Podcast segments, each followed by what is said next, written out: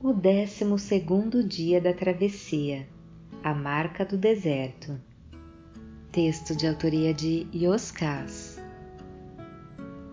Amanhecia no décimo segundo dia da travessia.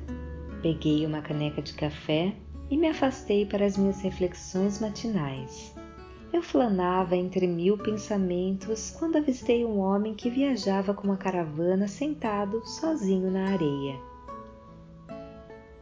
Eu já tinha reparado nele pelo fato de sempre estar destacado do grupo.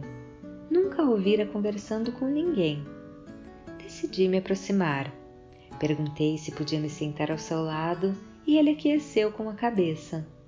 Apresentei-me e disse que seguia para encontrar com o Dervish. Ele disse se chamar Farid e retornava ao oásis onde nascera depois de muitos anos para rever os parentes em um dia longínquo, partira em busca de trabalho. Contou que tinha uma pequena banca de grãos e temperos no mercado central de Marrakech. Comentei que ele deveria estar muito animado para esse encontro depois de tanto tempo. Farid disse que nem tanto. Em verdade, voltava mais porque a mãe estava muito adoentada. Confessou que o seu desejo era retornar apenas quando se tornasse um rico mercador para que fosse admirado por todos. No entanto, lamentou: a vida não quis assim.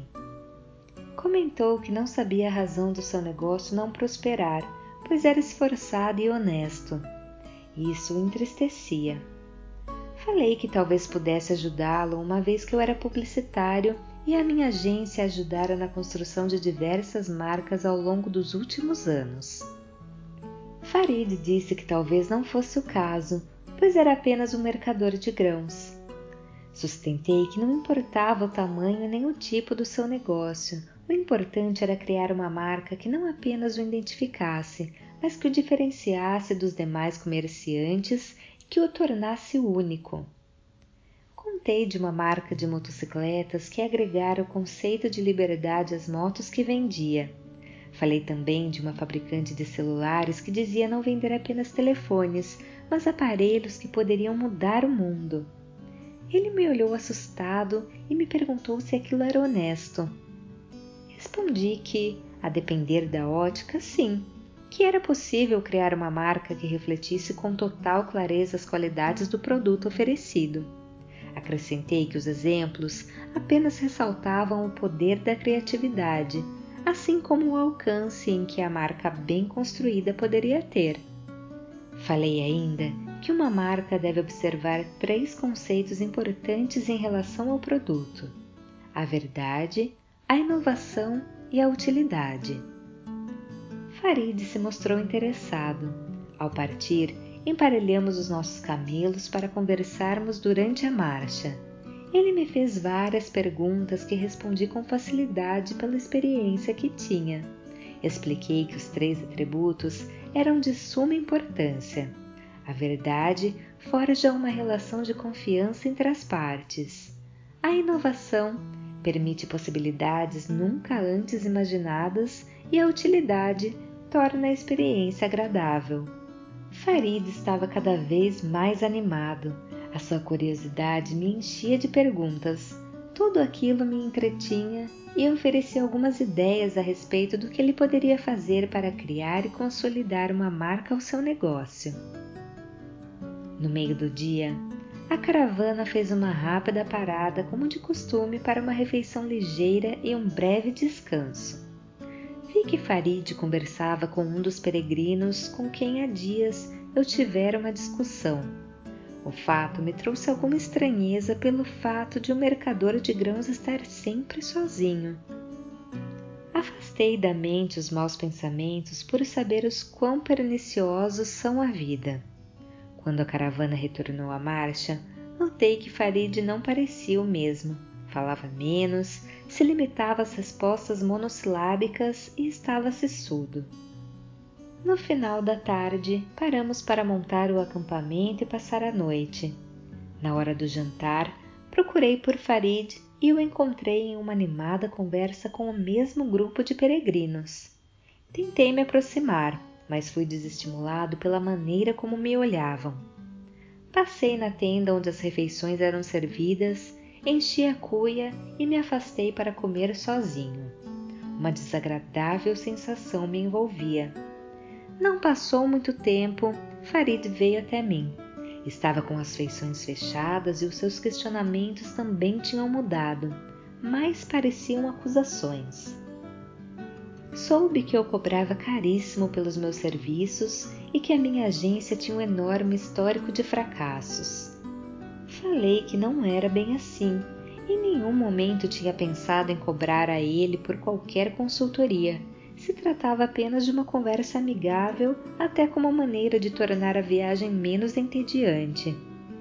Sobre as campanhas sob responsabilidade da minha agência, eram serviços que oferecíamos no melhor da nossa capacidade e o preço cobrado era aquele que entendíamos como justo. O cliente tinha total liberdade para não aceitar. Sim, algumas campanhas não tinham atingido o objetivo pretendido. No entanto, muitas outras se mostraram acertadas a ponto de alavancar algumas marcas a níveis acima do imaginado. O risco faz parte do negócio, o risco faz parte da vida. Não satisfeito, Farid disse estar horrorizado em saber que eu cobrava percentual nos lucros auferidos pelas marcas trabalhadas. Rebati dizendo que aquilo era uma mentira. Zangado, ele girou nos calcanhares e se foi.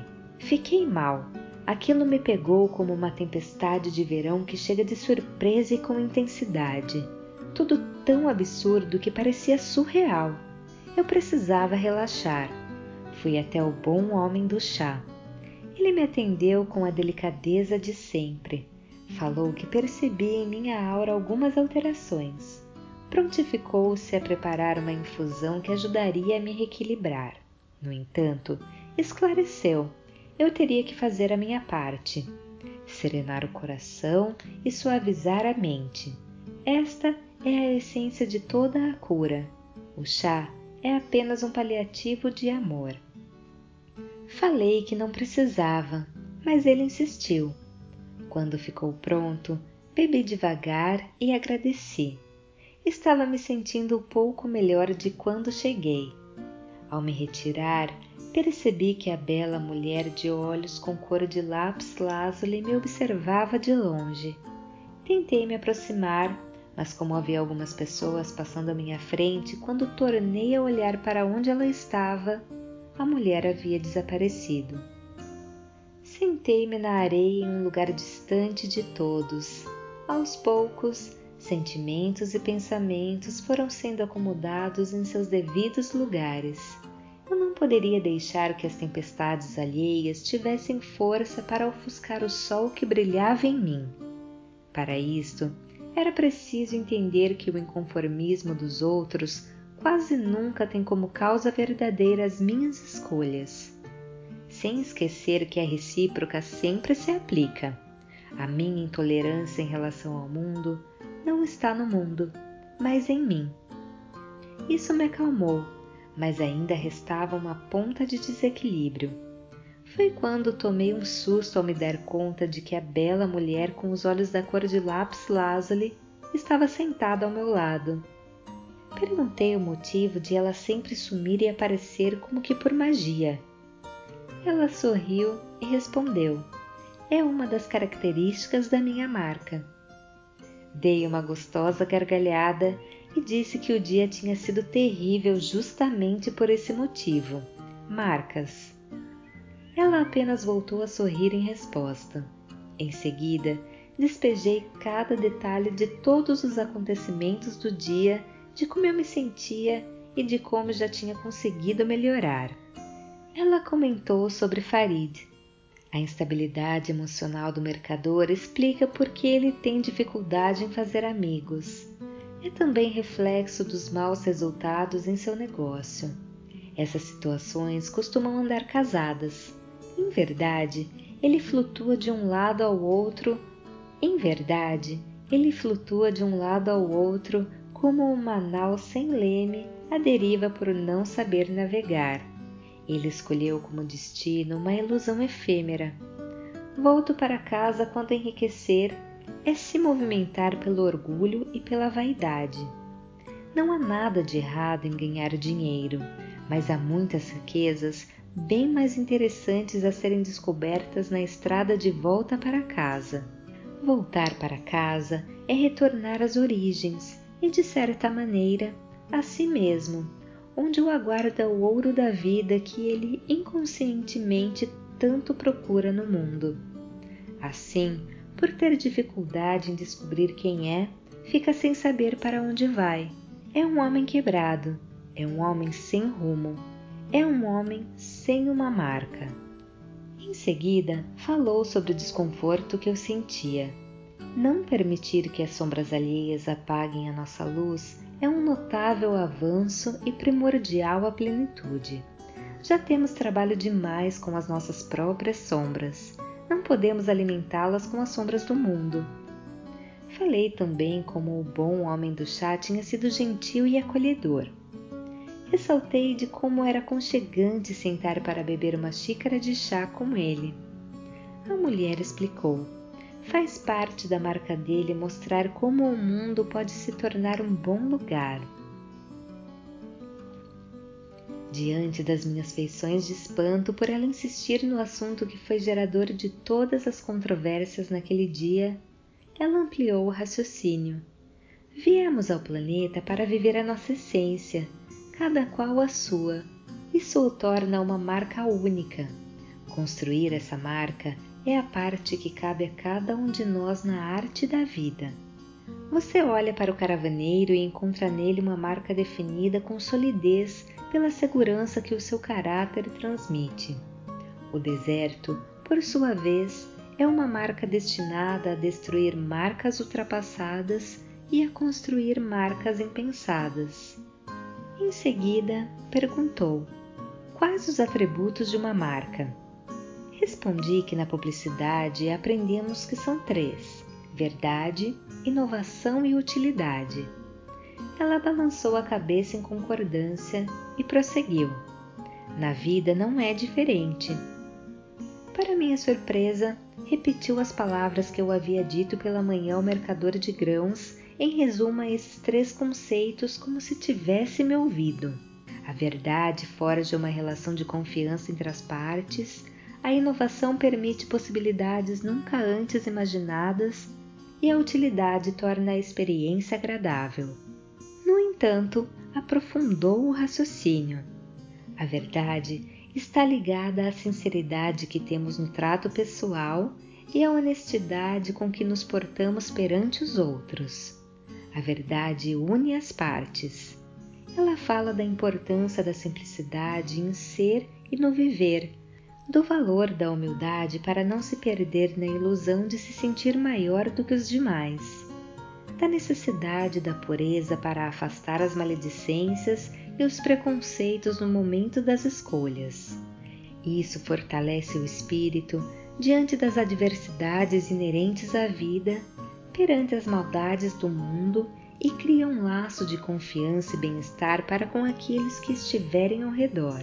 A inovação, por sua vez, se refere às indispensáveis transformações que precisamos operar cada um em si mesmo para que possamos seguir em evolução. As marcas bem construídas não encontram problemas em se aperfeiçoar à medida que os seus criadores se transformam. Ampliar a consciência e expandir a capacidade de amar como pilares para a construção de uma pessoa diferente e melhor a cada dia todos os dias até o dia sem fim. Mas não basta. É preciso que cada qual, ao seu jeito, seja elemento inspirador de mudança a quem estiver por perto. Mais pelo exemplo, menos pelo discurso. Sempre pela livre vontade, jamais por imposição ou cobrança. O voo nos inspira as asas. O que estimula a lagarta ao casulo são as borboletas. Por fim, a utilidade. A utilidade nos fala sobre o amor, o amor por si e por toda a gente. Ser útil é dar um sentido à existência, é plantar flores todos os dias nos jardins da humanidade, ainda que a fronteira do planeta seja a esquina da sua casa. É a misericórdia que transborda no coração daquele que se dispõe a dar a mão, a abrir a porta, a sinalizar na estrada, a acolher na tempestade, a apagar um incêndio. Ao mergulhar profundo para encontrar a si mesmo, acaba por descobrir toda uma vida. Ao oferecer a outra face, abre espaço para uma nova parte, ainda desconhecida. O cuidado com o outro, a utilidade que tiver para o mundo, por mais simples e humilde que seja, será sempre a perfeita forja para a transformação da alma iluminada. A vida tem que se tornar uma experiência verdadeira, inovadora e agradável por sua utilidade. Fixou seus olhos azuis em meus olhos tontos e concluiu: Assim criamos as marcas pessoais, cada um com seu jeito único e beleza incomparável de ser, todos indispensáveis à obra. Veja o bom homem do chá ou o caravaneiro não há nada que esteja fora do indivíduo para a construção de uma marca bem-sucedida. Em seguida, finalizou: A propósito, você já começou a criar a sua marca pessoal? Voz de Paula Pauline